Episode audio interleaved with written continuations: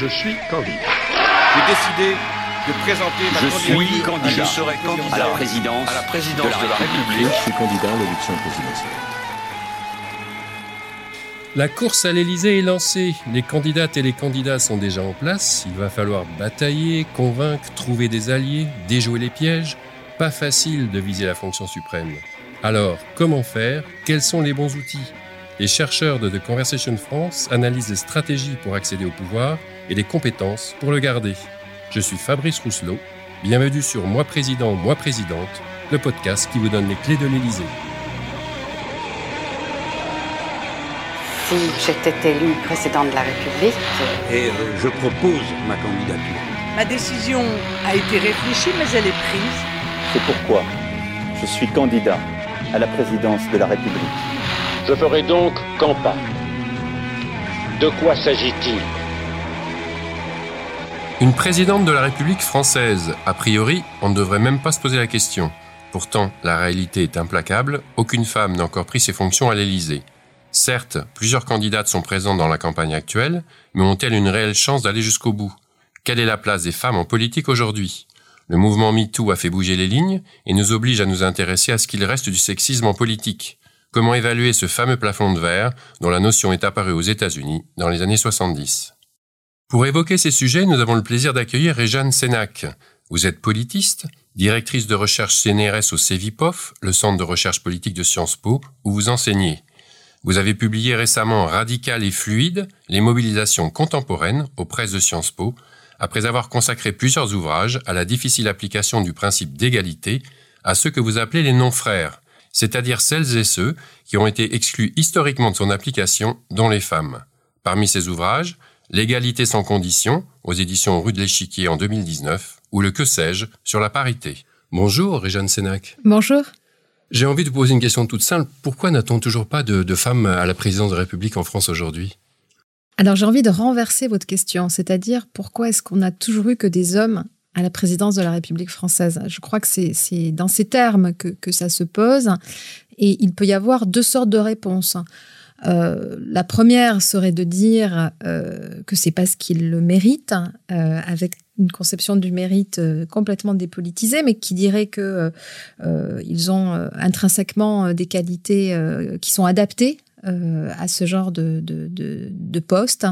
et c'est de cet ordre en réalité. Vous, vous, vous dites que cette première réponse est une réponse on ne peut pas croire ça quand même, que les hommes seraient plus adaptés à la fonction suprême que, que les femmes, c'est ce que vous Et me alors- dites Non, non, je- justement, je fais une réponse qui peut apparaître une, réponse euh, euh, provocatrice, et pour autant, on, qualifie euh, le chef d'État, le président de la République, de père de la nation. Et c'est très intéressant parce que cette réponse que peu de monde aurait osé faire, hein, de dire que c'est parce que les hommes euh, le méritent ou sont euh, naturellement plus adaptés à ce genre de, fonction, qui est celle de, numéro un, hein, euh, et en fait ancrée euh, dans euh, notre histoire, dans notre théorie politique, euh, qui, à travers la Révolution française, a coupé la tête du roi, a fait advenir des frères dans la communauté politique, dans la démocratie, euh, mais a laissé dans l'ombre à la fois ceux qui n'étaient pas considérés comme étant en capacité d'être des êtres de raison, euh, les femmes en particulier, qui ont eu le droit de vote, vous le savez, qu'après la Seconde Guerre mondiale, mais aussi euh, les personnes euh, racisées, puisque l'universalisme républicain n'était pas perçu comme contradictoire avec la colonisation, par exemple. Mais vous vous dites que je vais très loin quand même pour expliquer pourquoi il n'y a que des, que des hommes qui, pour l'instant, ont été chefs d'État en France. Euh, puisque ça c'est pas le cas dans, les autres pays, mais je pense que c'est vraiment intéressant de voir que les qualités qui sont associées à ce rôle de père de la nation, puisqu'on a coupé la tête euh, du roi pour faire advenir des frères, des citoyens actifs, mais pour autant, euh, euh, ce, ce, ce, ce- ce- ce- cette fonction euh, de, chef d'État reste une scorie hein, d'une vision aristocratique.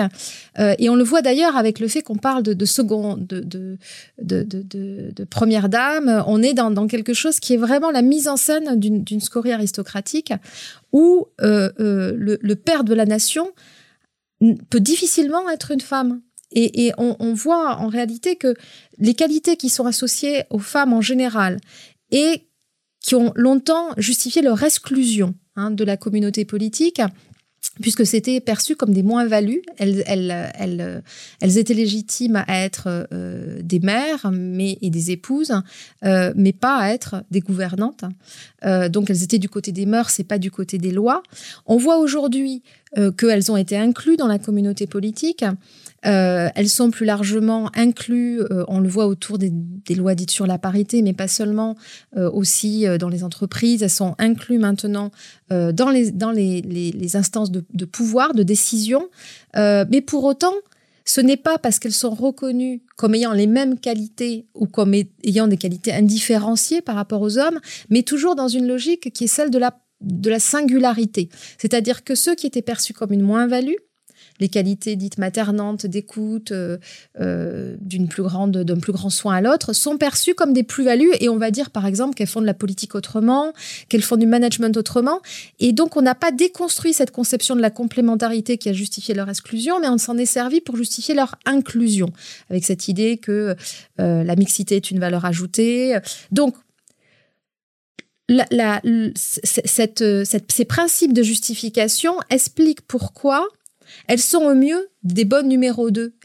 Et être le président de la République, c'est être un bon numéro, numéro un, c'est-à-dire trancher, même contre la somme des intérêts particuliers, pour porter un intérêt général. Donc il y a une dimension un peu sacrée euh, de la transsubstantiation des intérêts particuliers vers un intérêt général, alors que les femmes continuent à être associées à des intérêts particuliers. Donc, est-ce à dire que, que, le monde politique reste un monde toujours misogyne, avec cette espèce de représentation, cette imagerie de la femme? Euh, On a retrouvé un extrait d'un entretien accordé à France Info par la maire de Paris et candidate à la présidentielle, Anne Hidalgo. C'était le 25 octobre 2021. Elle s'agace un peu, justement, quand on lui pose la question d'un ralliement quasi automatique au candidat vert Yannick Jadot. Écoutons. Et puis ça, suffit quoi. La République, son visage, il est aussi féminin.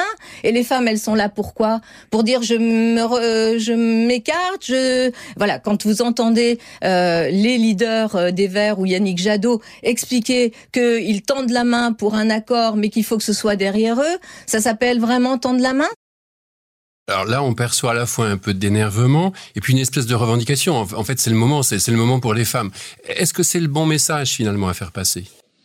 Alors, je ne jugerai pas ce point-là. Par contre, je, pense qu'il est quand même important euh, de ne pas avoir euh, que ce prisme euh, euh, pour juger de la qualité ou de la légitimité des candidatures. Sinon, c'est encore une fois les dépolitiser et les voir qu'à travers leur sexe, ce qui a justifié leur exclusion. Et maintenant, si on les voit qu'à travers leur sexe pour justifier leur inclusion, on reste dans un logiciel qui est un logiciel éminemment sexiste. Donc, ce qui fait que les femmes ne sont pas à des postes de numéro un, que ce soit dans le monde politique ou dans le monde économique d'ailleurs, c'est justement parce qu'elles sont perçues en tant que femmes et non pas en tant que femmes politiques, non pas en tant que journalistes, et d'ailleurs auquel il ne faut pas rajouter femmes, euh, ou en tant que, euh, quelle que soit la, profession ou, la fonction. Donc je trouve que c'est assez paradoxal euh, de la part d'Anne Hidalgo de revendiquer d'être légitime en tant que femme, qu'elle ne soit pas illégitime parce qu'elle est une femme, c'est une chose, mais elle n'est pas légitime en, en, tant que femme, mais pour euh, euh, la, la, la, les, les, idées qu'elle porte euh, et la force politique qu'elle peut, qu'elle peut avoir. Donc là-dessus, je trouve que voilà, il y, y, a une forme d'ambivalence qui continue à reproduire un système qu'on est censé déconstruire. Ma décision a été réfléchie, mais elle est prise. Et je propose ma candidature.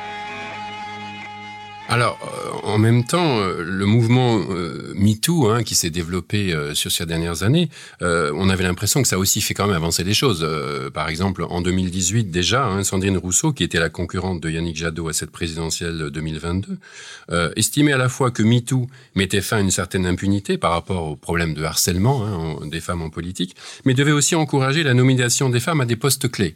Et elle a repris cet argument sur France Inter le, le 6 mars 2021 alors qu'elle était toujours en campagne. Écoutons de nouveau. Et c'est donc avec ce prisme que vous ambitionnez de, chambouler le, le, duel masculin euh, qui se dessine dans cette primaire écologiste entre Yannick Jadot et, et Éric Piolle. Avec quels arguments précis?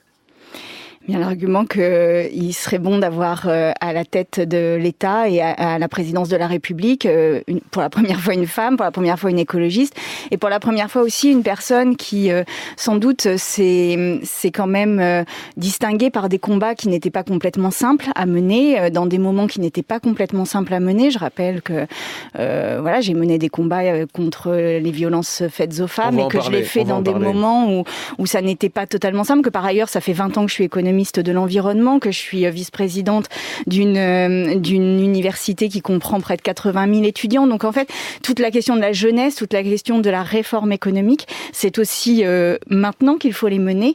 Et donc voilà, je, je, pense pouvoir renouveler cette fonction présidentielle. Du coup, cet argument euh, qui, est un peu différent, qui est de dire je me suis impliqué dans le combat par rapport à, la, représentation de la femme, mais surtout à des problèmes de, harcèlement, est-ce que celui-là, d'une certaine manière, il porte plus?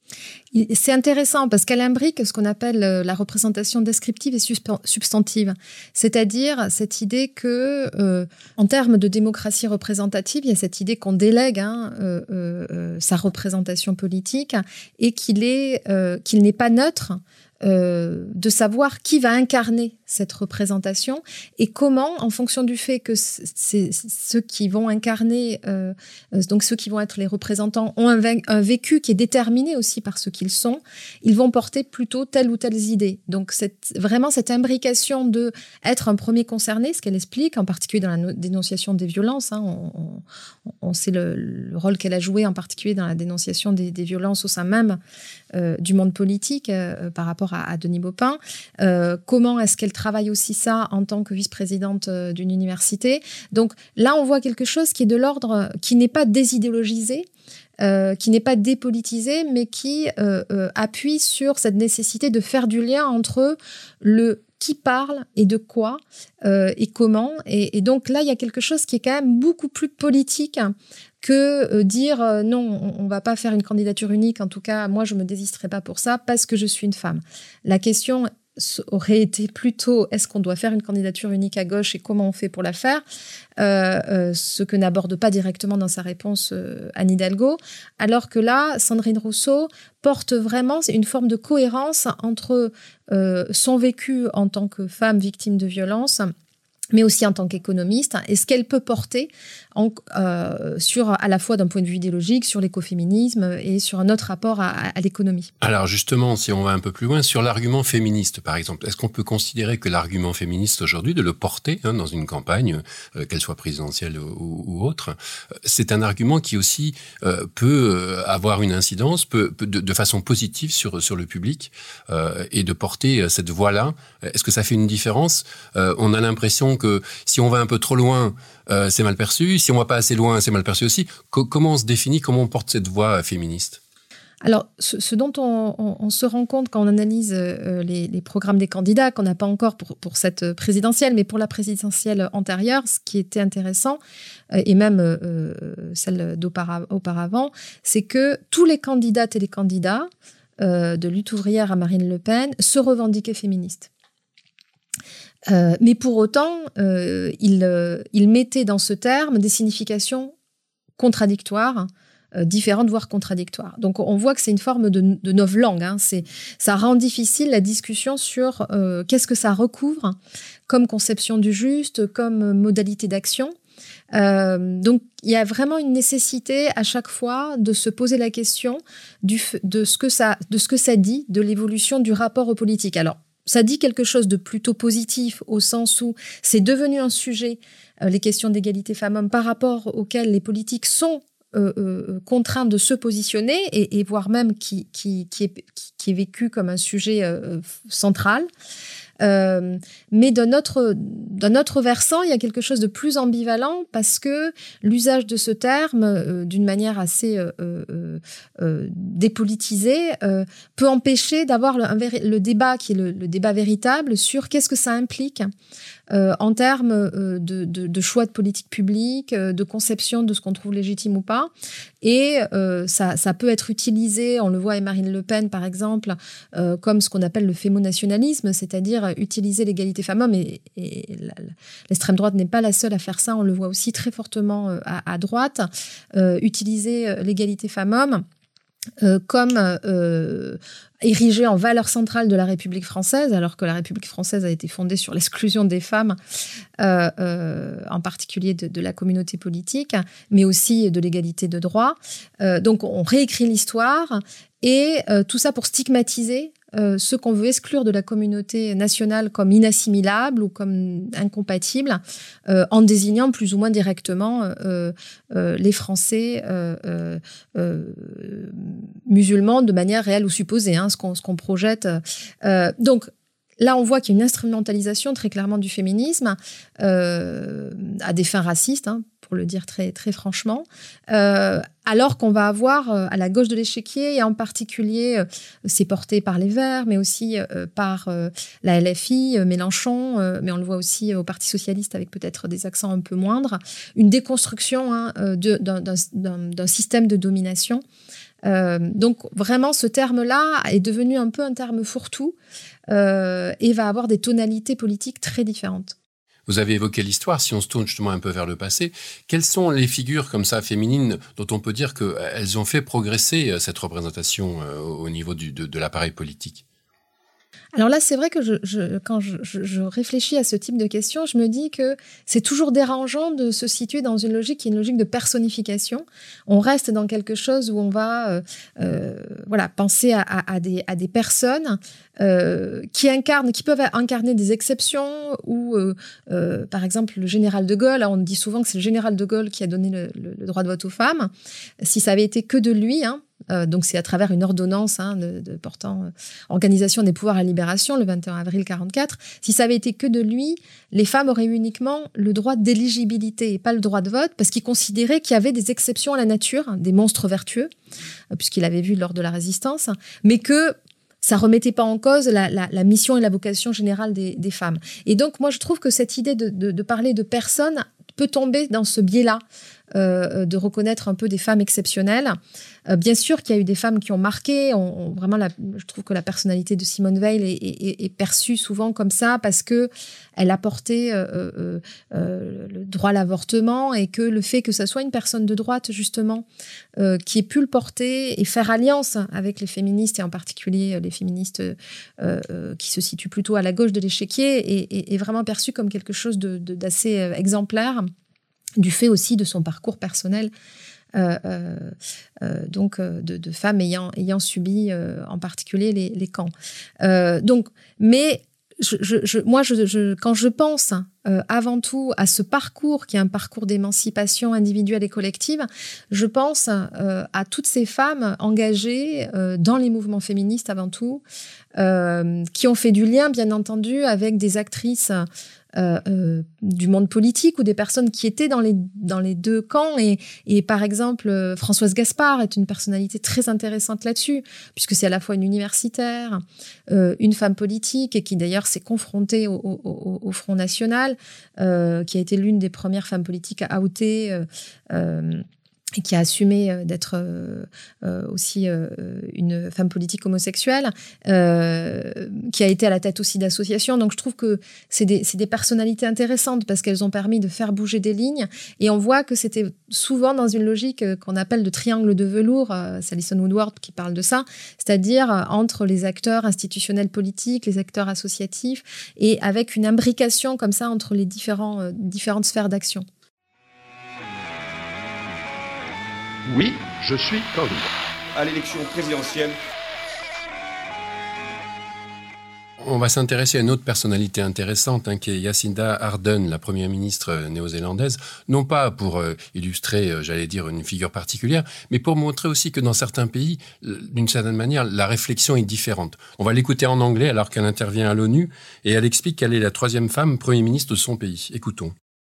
As a girl, I never ever grew up believing that my gender would stand in the way of me achieving whatever I wanted in life. I am, after all, not the first, but the third female Prime Minister of New Zealand. Donc là, elle a un discours assez direct. Elle dit euh, tout simplement, quand j'étais petite fille, j'ai jamais pensé que le fait d'être femme pourrait m'empêcher de faire quoi que ce soit. Et par ailleurs, je vous signale que je suis pas la première, je suis la troisième femme Premier ministre. Donc il y a quand même des pays qui font mieux que nous et qui surtout ont un regard différent. Alors, il faut pas non plus idéaliser les autres pays, mais, vous avez raison, on est un, vieux pays qui se targue d'ailleurs d'être un pays euh, modèle, hein, euh, porteur des droits de l'homme euh, et, de l'universalisme, et ayant eu la légitimité de civiliser, alors qu'en réalité on a exploité les pays qu'on a colonisés. et c'est sans doute la raison pour laquelle il est si difficile hein, de remettre en cause ce, modèle-là, puisque ce pays des droits de l'homme, justement, était le pays de, certains hommes et, euh, avait, exclu euh, les, femmes de, ce pouvoir et, de cette puissance d'être des, actrices et des acteurs politiques. Mais quand on regarde en moyenne hein, euh, dans, le monde, alors ça évolue entre les pays, mais on a à peu près 10% de femmes à la tête, soit chef d'État, chef de gouvernement, hein, en fluctuant en fonction des pays. Alors, là, vous, avez cité euh, la Nouvelle-Zélande, mais on peut regarder par exemple dans les pays nordiques. Actuellement, il y a, une actualité sur la Suède, hein, euh, puisque euh, ça va être la première fois que sans doute Magdalena Andersson, qui a été élue à la tête du Parti social-démocrate, va devenir première ministre en Suède, alors que la Suède est reconnue comme étant un pays qui porte plutôt ces enjeux-là. Mais l'Islande a été le premier pays où il y a eu une femme présidente. On peut citer la Finlande, la Norvège. Et ce qui est intéressant, c'est que dans ces pays, il y a non seulement euh, le fait que, le personnel politique euh, n'est pas uniforme en termes de sexe, mais il est aussi euh, plus diversifié sur les autres critères, en particulier euh, en termes d'âge, en termes d'origine ethnoculturelle. Donc c'est vrai que c'est intéressant de voir que quand on voit que les hommes politiques en France sont des hommes, on voit aussi que ce sont des hommes blancs euh, d'un certain euh, euh, capital, avec certains capital économique et culturel, une homogénéité sociale très forte. Hein. il n'y a plus à l'Assemblée nationale d'ouvriers ou de classe populaire, par exemple, puis d'un âge, âge moyen assez élevé. Euh, donc, cette, cette homogénéité du corps politique, qui, qui d'ailleurs ressemble assez à l'homogénéité de, de, des personnes qui sont en, en, en position de, de, trancher, de décider, hein, donc cette idée que les numéros un en France, euh, que ce soit dans le monde politique ou dans le monde économique, sont, des hommes, en grande majorité des hommes blancs avec un, fort capital économique. Alors, du coup, euh, j'ai envie de vous demander, mais qu'est-ce qu'on doit faire hein, en France pour que justement ces numéros un eh bien, euh, puissent être des femmes, mais pour les bonnes raisons, je ne dirais pas avec cette espèce de vision un peu asymétrique et sexiste qui est de dire, ah ben voilà, oh, parce qu'à les femmes, peut-être qu'elles peuvent faire ça mieux ou, ou pas. comment, comment on avance? Alors, on a déjà euh, mis en place des actions positives à travers euh, les lois dites sur la parité. Donc, il a fallu réformer la Constitution en 99, puisque sinon c'était considéré comme inconstitutionnel euh, de segmenter la population. Il y a eu donc des lois qui se sont améliorées, en tout cas qui se sont durcies depuis les années 2000. Et, et c'est intéressant d'ailleurs de regarder que à chaque fois que la loi ne dit rien, il n'y a pas d'évolution. Euh, il n'y a pas d'effet d'entraînement ou très peu. Il y en a un peu sur les communes qui ne sont pas concernées par la loi. Donc aujourd'hui, les communes de moins de 1000 habitants. Euh, au départ, c'était moins de 3500 habitants. Et ce qu'on voit, c'est que ça a été efficace, hein, euh, ces contraintes légales, pour, euh, euh, en ce qui concerne l'entrée des femmes dans ces instances. Euh, et on le voit très fortement pour les, communes, où on est autour de 48,48%, pour les régions, mais pour les conseils départementaux, c'est flagrant, hein, puisque là maintenant on est à 50%, puisque c'est des binômes paritaires. par contre, là où la loi est silencieuse, euh, en particulier pour les postes de numéro 1 de numéro 2, on voit qu'il y a encore très peu d'évolution. Et alors qu'il y a 50% euh, de femmes euh, conseillères départementales, elles ne sont que 20% à la tête des conseils départementaux. Et on a à peu près le même pourcentage pour les mairies puisqu'on est à un peu moins de 20%. Et ce qui est intéressant, c'est qu'on voit qu'il y a un verrouillage aussi sur les numéro, enfin sur les numéros 1, que ce soit premier vice-président ou, ou, première adjointe. Donc moi je pense qu'il n'y a pas qu'une seule réponse, euh, qu'une qu'un seul type de, de levier d'action. D'ailleurs souvent on a l'impression qu'il faut choisir entre agir par la loi ou agir par d'autres leviers. Euh, mais vous avez raison, ce qui est, très important, c'est que les moyens conditionnent la fin. On dit souvent la fin justifie les moyens. En fait, les moyens conditionnent la fin. C'est-à-dire que la manière dont vous allez justifier, que ce soit la mise en place d'actions positives comme les lois dites sur la parité, ou de tout autre type d'action vont avoir une, des conséquences. C'est-à-dire que si vous dites, bon, ben, on est obligé de mettre autant de femmes que d'hommes euh, dans les scrutins de liste, et en plus maintenant par alternance stricte, parce qu'on s'était rendu compte que si on laissait un peu de marge, on retrouvait les femmes plutôt au, bas. Euh, parce que les femmes vont faire de la politique autrement, elles vont être plus à l'écoute, elles vont porter d'autres sujets. Euh, euh, ben, vous débouchez sur quoi? Sur le fait qu'il y, a des femmes qui sont présentes, mais qu'elles restent euh, dans des délégations. On le voit par exemple dans les, dans les villes, qui sont des délégations associées aux qualités dites féminines, c'est-à-dire qu'elles vont être plus présentes sur la délégation à la scolarité, à la famille, à la petite enfance, alors que les hommes vont être surreprésentés aux finances, à l'urbanisme, au transport. Donc, on ne déconstruit pas ce logiciel de la complémentarité et on continue à avoir une division horizontale et verticale du pouvoir, comme on le voit d'ailleurs dans les métiers, euh, euh, dans aussi dans, l'organisation euh, professionnelle. Donc, je pense qu'il est nécessaire pour déverrouiller une histoire qui est tellement ancrée dans, le système politique de mettre en place des actions positives telles que c'est ce qui correspond en réalité à des quotas de 50-50 hein, pour les lois dites sur la parité et de les rendre contraignantes de plus en plus, ce que, font les lois. Euh, mais dans le même moment, pour éviter que ce soit uniquement en termes de redistribution des places, mais qu'on n'ait pas une reconnaissance à égalité et qu'on continue à être dans une division euh, horizontale et verticale du travail, il faut travailler sur la socialisation. C'est-à-dire que euh, euh, il faut faire, euh, et d'ailleurs la loi espagnole de 2007 est très intéressante, qu'on a dit reprendre, ce qui est faux dans, la loi dite d'égalité réelle française portée par Najat Vallaud-Belkacem en particulier. La loi espagnole, ce qu'elle a d'intéressant, c'est que c'est vraiment une loi cadre qui qui répond à une question globale par des réponses globales. C'est-à-dire dire, ah bah, pour comprendre pourquoi il y a si peu de femmes dans les postes de pouvoir et toujours dans des logiques de complémentarité, de performance, d'une prétendue euh, euh, différence, euh, voilà, il faut comprendre que ça, c'est associé à toute une socialisation et à l'imbrication des socialisations, que ce soit la socialisation familiale, les médias, voilà. Et que donc, il faut travailler ensemble tous ces enjeux. Euh, est-ce qu'on peut considérer qu'un jour, le fait d'être une femme peut être euh, perçu comme un atout euh, par rapport à un poste, au poste de numéro un hein, qu'on a évoqué, de ce poste de, président de la République?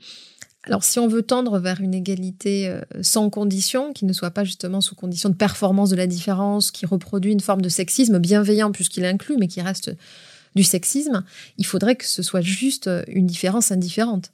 Euh, et qu'on ne soit pas dans cette idée que c'est un atout ou un désavantage, mais qu'on juge euh, les femmes comme euh, tous les individus en tant que, non pas en tant que femmes en politique, mais en tant que politique pour les idées qu'elles portent et pour ce qu'elles peuvent apporter justement dans la fonction ou le mandat qu'elles briguent.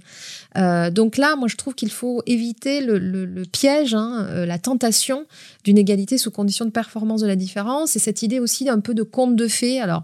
Conte écrit de deux manières d'ailleurs, euh, où on, a tendance à inclure ce qu'on a exclu à condition que ce soit rentable. Alors que ce soit rentable, cette idée d'atout, c'est-à-dire que ce soit rentable d'un point de vue soit économique, hein, on le voit très bien aussi pour la promotion dite de la diversité, cette idée que ça va apporter autre chose, ça va apporter des marchés. De la même manière pour les femmes, on, a pu promouvoir euh, certaines femmes en politique en disant qu'elles allaient, en se disant qu'elles allaient apporter les voix, euh, soit des femmes, mais aussi de tels quartiers dont elles étaient originaires parce qu'on cumulait euh, leurs leur, critères identitaires.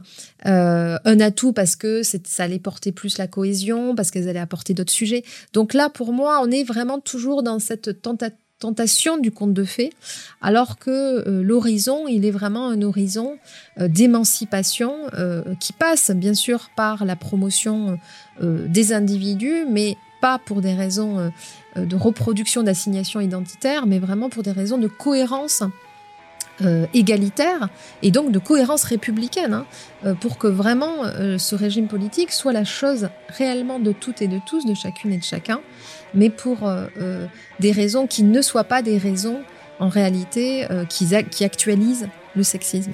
Merci Jeanne Sénac. Je rappelle que vous êtes politiste, directrice de recherche CNRS au CEVIPOF, le centre de recherche politique de Sciences Po.